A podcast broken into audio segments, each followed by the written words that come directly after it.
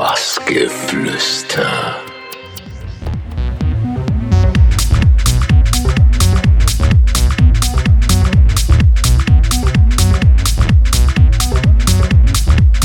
Hallo, ich bin Daniel Stefanik und ihr hört Bassgeflüster auf Minimalradio.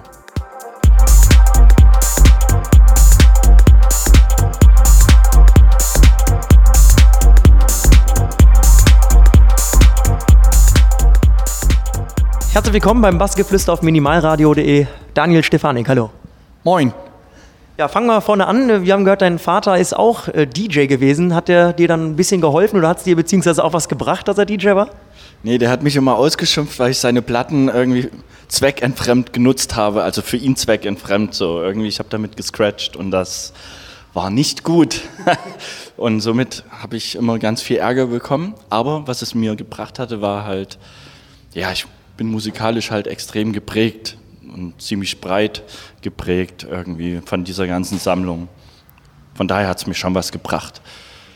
Ja, dein Sound ist aber auch geprägt von äh, Detroit Techno. Woher kam denn da so dieser Einfluss? Äh, von Freunden eher so. Ich meine, ich komme ja aus der Gegend von Dresden und da gab es halt einen zweiten Ableger von, vom Hardwax Record Store und dementsprechend war halt dieser Detroit Sound so tief verwurzelt in der Stadt. Die haben sich ja quasi die Türklinke in der Hand gegeben jedes Mal, die ganzen DJs aus Detroit und da sind wir halt immer hingegangen, das war unser Sound und ich fand es halt geil, mich hat es immer berührt und habe da irgendwie auch einfach die geilsten Party für mich damals erlebt. Und ich war auch so ein bisschen, muss ich dazu sagen, so industrial geprägt von Front 242 und von daher war so dieser Jeff Mills Sound, der ja schon so ein bisschen brachial, zumindest zu der Zeit, war so düster und so dark, das war dann schon so voll meins einfach. Ja, wollen wir ins Jahr 2003 springen? Da hast du ähm, mit Matthias Tanzmann zusammen als äh, ja eben Stefanik und Tanzmann auf Moon Harbor ähm, deine erste Publikation gehabt. Wie habt ihr euch denn damals kennengelernt? Wie kam das hin? Stimmt, das war meine erste Platte. Ja, wir haben uns kennengelernt. 2002 muss das gewesen sein. Ich bin ganz frisch nach Leipzig gezogen für mein Informatikstudium. Und da gab es eine Bar, die nannte sich Coco Bar. Und das war so eine Cocktailbar, so ein typisch klassisch mit irgendwie Sand und dann legt halt immer ein DJ auf. Das war ja damals irgendwie total hip. Und da waren irgendwie alle DJs, die Rang und Namen hatten aus Leipzig, sind da hingegangen und wir haben uns da irgendwie immer alle getroffen und dann haben wir halt mit Matthias habe ich mich halt sehr gut unterhalten und dann irgendwann haben wir uns die Finger gekribbelt und haben gesagt, ach komm, jetzt gehen wir mal ins Studio und dann ja, und dann haben wir Musik gemacht. Und das war die Platte halt, das war geil. ja. Jetzt hast du gerade gesagt, äh, war ist jetzt halt auch schon 13 Jahre her. Jetzt habt ihr euch aber in Barcelona ja wieder getroffen. Was hat man sich so äh, nach all den Jahren so zu erzählen? Habt ihr noch Kontakt dann weiter auch gepflegt? Ja, ich meine, wir haben vor allen Dingen jetzt auch gerade so die letzten Jahre haben wir jetzt eigentlich auch wieder ein sehr gutes Verhältnis zueinander. Es gab halt so einen kleinen Knicks irgendwie, aber das ist, das ist überhaupt kein Thema mehr. Aber wir haben uns halt die letzten Jahre halt ganz oft gesehen auf Ibiza, haben viel geredet, viel über die Vergangenheit geredet und das hat uns geholfen, wieder eigentlich zusammenzufinden und das wollten wir einfach dann damit festmachen, dass wir einfach eine Platte wieder zusammen machen, die wir ja, ich glaube im März oder sowas kamen die raus und ja, und jetzt ist alles gut. Ja, 2005 hast du auf Anja Schneiders Label äh, Mobile dein erstes Solo-Debüt gegeben. Ja, wie ist denn das so die Umstellung dann gewesen, vom, dass man dann wirklich quasi komplett alleine ist? Ähm, war da der Druck vielleicht auch höher dann für dich, oder? Nein, gar nicht, weil ich habe ja immer alleine Musik gemacht. Das war ja eher mit Matthias zusammen irgendwie was ganz Neues für mich quasi. Und die Musik, die da auf Mobile rauskam, die habe ich halt Anja mal gegeben auf irgendeinen so Gig, wo ich mit ihr zusammengespielt habe so als CD ihr rübergegeben. Da hat man sich noch CDs gegeben. Ist ja auch schon fast oldschool mittlerweile.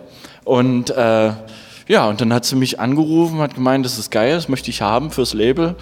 Und dann hatte ich meine erste Platte irgendwie. War das echt eine erste Platte? Ich dachte, ich hätte echt gedacht, ich hatte meine erste auf Moon Harbor dann alleine gehabt. Aber wenn es hier auf Mobile war, krass. Lange her. Ja, ich habe das, ich hab das teilweise überhaupt nicht auf dem Schirm. Also es gibt auch Momente, wo dann Stücke laufen und ich dann denke, oh cool, was ist denn das? Und dann ist das echt von mir. Und das ist so unangenehm, wenn man dann noch fragt, was ist denn das so? Nach dem Motto, oh Gott, jetzt brauche er irgendwelche Props, jetzt will es wissen, so irgendwie. Aber nee, ich habe es wirklich vergessen, dass es von mir ist. Also man macht halt so viel Musik und dann vergisst man es teilweise, was man gemacht hat. Ja, eben, du hast auch noch ein anderes Duo gehabt. Wollen wir den nächsten Matthias ansprechen? Matthias Kaden, mit dem hast du dann auch ähm, Stefanik und Kaden gegründet, sage ich mal. Ähm, wie habt ihr euch denn kennengelernt und wie kam das dazu, dass ihr gesagt habt, lass doch mal zusammen was machen? Das war sprichwörtlich die Liebe auf dem ersten Blick. Also wir haben uns 2005 kennengelernt in Döbeln.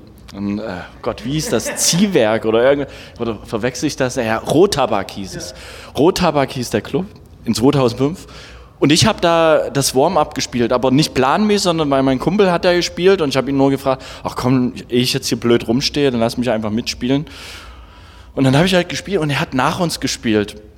Und ich stand halt, wo er dann gespielt hat, wir kannten uns noch nicht, wir haben uns da kennengelernt, aber wo er dann gespielt hat, war ich unten auf dem Dancefloor und dachte mir, scheiße, der spielt ja so wie ich. Und der ist vom Typ her halt total wie ich. Und ich bin dann nach dem Gig zu ihm gegangen und habe gesagt, Digga, wir haben echt viel gemeinsam. Und er guckt mich an, ja, ja, ich weiß, ich habe es gesehen, weil er hat mich ja auch auflegen sehen quasi, wo ich das Warm-up gemacht hatte. Und das war seit dem Moment, ja, Love. Ja, du hast dir dann noch ein neues Ego zugelegt und zwar DLSK. Ich hoffe, ich spreche es richtig aus. Wieso hast du dich dann nochmal dazu entschieden, das dann so zu machen? Also das ist ja quasi der erste und der letzte Buchstabe meines Vor- und Nachnamens. Ich habe das deswegen gemacht, weil ich habe gemerkt, wo ich äh, damals dieses Album Confidence auf Cocoon rausgebracht habe, dass viele auf diese Rush äh, abgegangen sind, diese Tech House Nummer. Und dann war das andere irgendwie total in den Hintergrund geraten. Und für mich sind ganz andere Stücke wie Distillery oder Confidence selbst, die Nummer, sind für mich die starken Stücke eigentlich auf dem Album. Und so habe ich eigentlich gemerkt erstmal, dass man mich teilweise völlig anders wahrnimmt. Und ich habe aber auch noch andere Seiten und ich wollte, dass die berücksichtigt werden. Deswegen dachte ich, weil wir ja wissen, die Leute denken in Schubladen, ist es halt besser, wenn ich dann einfach eine neue Schublade aufmache, quasi ein neues Projekt da reinstecke und da findet halt die andere Seite von mir statt. Das ist so typische Perlon, äh, Perlon Melchior Production und äh, Ricardo Villalobos Sound, der dann so im Fokus liegt für mich. Und ich trenne das dann ganz stark. Ich arbeite auch gerade an einem Album für DLSK für nächstes Jahr. Also kommt was Neues. Definitiv, es kommt immer was Neues. Ich bleibe immer dran. Ja, was auch neu ist, ähm, Piano-Projekt für ECM. Hoffe ich auch wieder, dass ich richtig ausspreche. Äh, worum handelt es sich denn da? Also es wäre schön, wenn es für, für ECM wäre, also wenn das klappen würde. Es ist erstmal generell ein Jazz-Projekt, was ich mit einem äh, Jazz-Pianisten äh, Clemens Pötsch zusammen mache. Und ich wollte schon immer Jazz machen, weil ich liebe diese Musikart. Ich sammle, habe eine Jazz-Sammlung und höre eigentlich in der Woche ganz viel Jazz und äh, ich wollte schon immer sowas irgendwie in meiner Vita stehen haben und sowas gemacht haben. Und es hatte sich halt mit Clemens äh, so ergeben, weil er mag auch meine Musik. Und äh, wir haben halt uns ins Studio dann getroffen und haben gejammt und dann gleich am ersten Tag kamen zwei Stücke raus. Da alles klar, geht ja schon mal gut los und dann, ja, jetzt sitzen wir halt quasi an einem Album.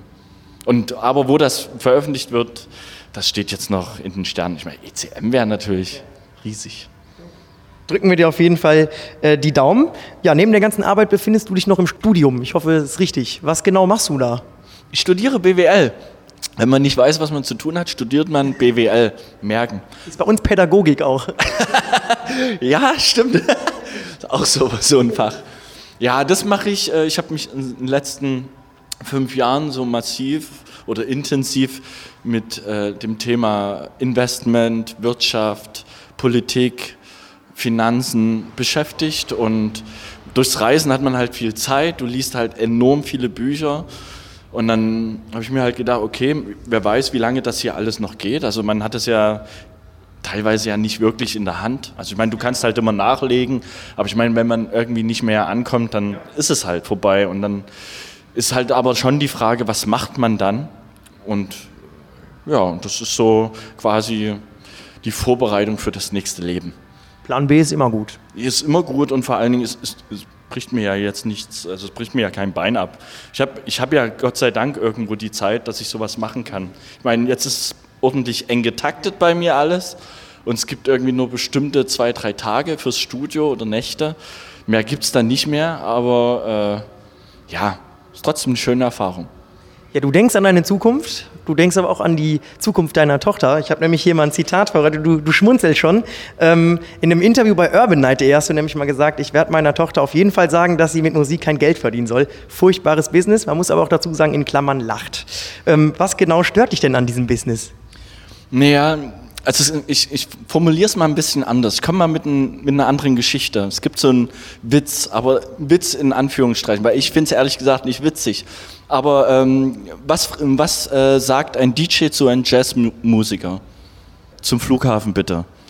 Und das ist halt die ehrliche Realität so da draußen. Es gibt unheimlich starke und gute Musiker. Also da zähle ich mich noch nicht mehr darin, sondern da gibt es echt krasse Typen, die sehr viel und sehr gut können, aber einfach nicht wirklich Fuß fassen können in diesem Business, weil halt einfach auch andere Qualitäten von dir erwartet werden. Und die Frage ist halt, wie man das, ob man dem, dem das, also ob man das liefern kann oder dem sich wirklich dann so hingeben möchte. Und deswegen werde ich zumindest versuchen, meiner Tochter die Möglich Möglichkeit zeigen, ähm, dass es sich lohnt, auch im Leben sich anzustrengen, äh, auch in anderen Bereichen, dass es, dass man nicht unbedingt der große Star sein muss oder sowas. Ich meine, man hat das Gefühl, in den Medien wird das ja so suggeriert, man muss heutzutage irgendwie in, in der Zeitung auftreten oder im Fernsehen laufen. Also ich, irgendwie, wenn man was Blödes sagt, jeder nimmt sein Handy raus, macht ein schickes Video und schon ist er irgendwie YouTube-Star und man hat das Gefühl, zumindest wird das so suggeriert, das ist notwendig, um anerkannt zu werden in der Gesellschaft. Aber das finde ich völlig falsch. Man kann einfach mit guter Leistung in seinem Bereich, was man kann und was man vorhat, genauso glänzen. Und eigentlich ist es doch völlig egal, was andere denken, sondern wenn man sich mit der Rolle, die man halt selbst so spielt, also wenn man sich damit wohlfühlt, dann ist ja eigentlich alles gut. Auf jeden Fall möchte ich ihr ein gutes Vorbild sein und das ist, denke ich, damit gegeben, denke ich. Ja, wahre schöne Worte. Ähm, du hast gerade Anstrengungen und äh, Bemühen gesprochen ähm, und Wohlfühlen und deine Anstrengungen haben dich halt zu vielen Festivals gebracht und da fühlst du dich, glaube ich, auch sehr wohl, um mal hier die Liste äh, rauszuholen. La Family Park, Tomorrowland, Fusion Festival, Amsterdam Dance Event, Sonne, Mond und Sterne, Meld und, und, und. Heute dann Sommersonne Coburg hier in Coburg. Wie ist da, da so dein Eindruck? Ich finde die Location Hammer. Also wo ich hinter diesem DJ-Pult stand, mit diesen, äh, mit diesen äh, äh, Bannern da so an der Seite, mit diesen weißen Bändern und dieses Licht so, also diese, ich stehe ja so auf gerade Figuren so, so, es muss alles eckig und gerade und so Kasten sein und das finde ich geil. Also ich fand es von der Optik fand ich sehr schön, gefällt mir. So, bevor wir dich dann gleich hier vom Mikro erlösen und dann Richtung Bühne schicken, um dann dir zu lauschen, kurz noch vielleicht Ausblick nach vorne. Was steht demnächst an? Also, wir haben es vorhin angesprochen, Confidence of Cocoon war ja dein letztes Album. Was kommt da jetzt dann noch so? Also DLSK mache ich, als DLSK mache ich auf jeden Fall ein Album, da bin ich gerade dran, habe auch schon irgendwie vier Stücke, möchte so circa acht bis zehn Stücke dafür machen. Das wird auf Growin Music rauskommen. Ähm, ich, ja, dieses Jazz-Projekt, das steht halt an. Ich, äh, das Projekt mit Matthias Kaden zusammen werden wir jetzt noch ein, ein, bisschen mehr vorantreiben. Wir haben da zum Beispiel für das Face Magazine machen wir in, in, im November, glaube ich, irgendwie in dem Zeitraum eine Mix-CD. Und äh, was steht noch? Ich werde mit Matthias Tanzmann auf jeden Fall noch mal ins Studio gehen. Ja, falls ich irgendwas vergessen habe, es passiert immer irgendwas. Es gibt ja auch Facebook. Ja, es gibt auch Facebook, kann man ja nachgucken. Und überhaupt, es wird nicht still bleiben, auf keinen Fall. Na Gott sei Dank. Sind wir schön beruhigt und damit es auch jetzt hier gleich auf dem Sommersonne Coburg nicht still wird, ja, viel Spaß heute hier beim Auflegen und danke, dass du Zeit hattest für das knackige Interview hier. Danke. Ich danke euch.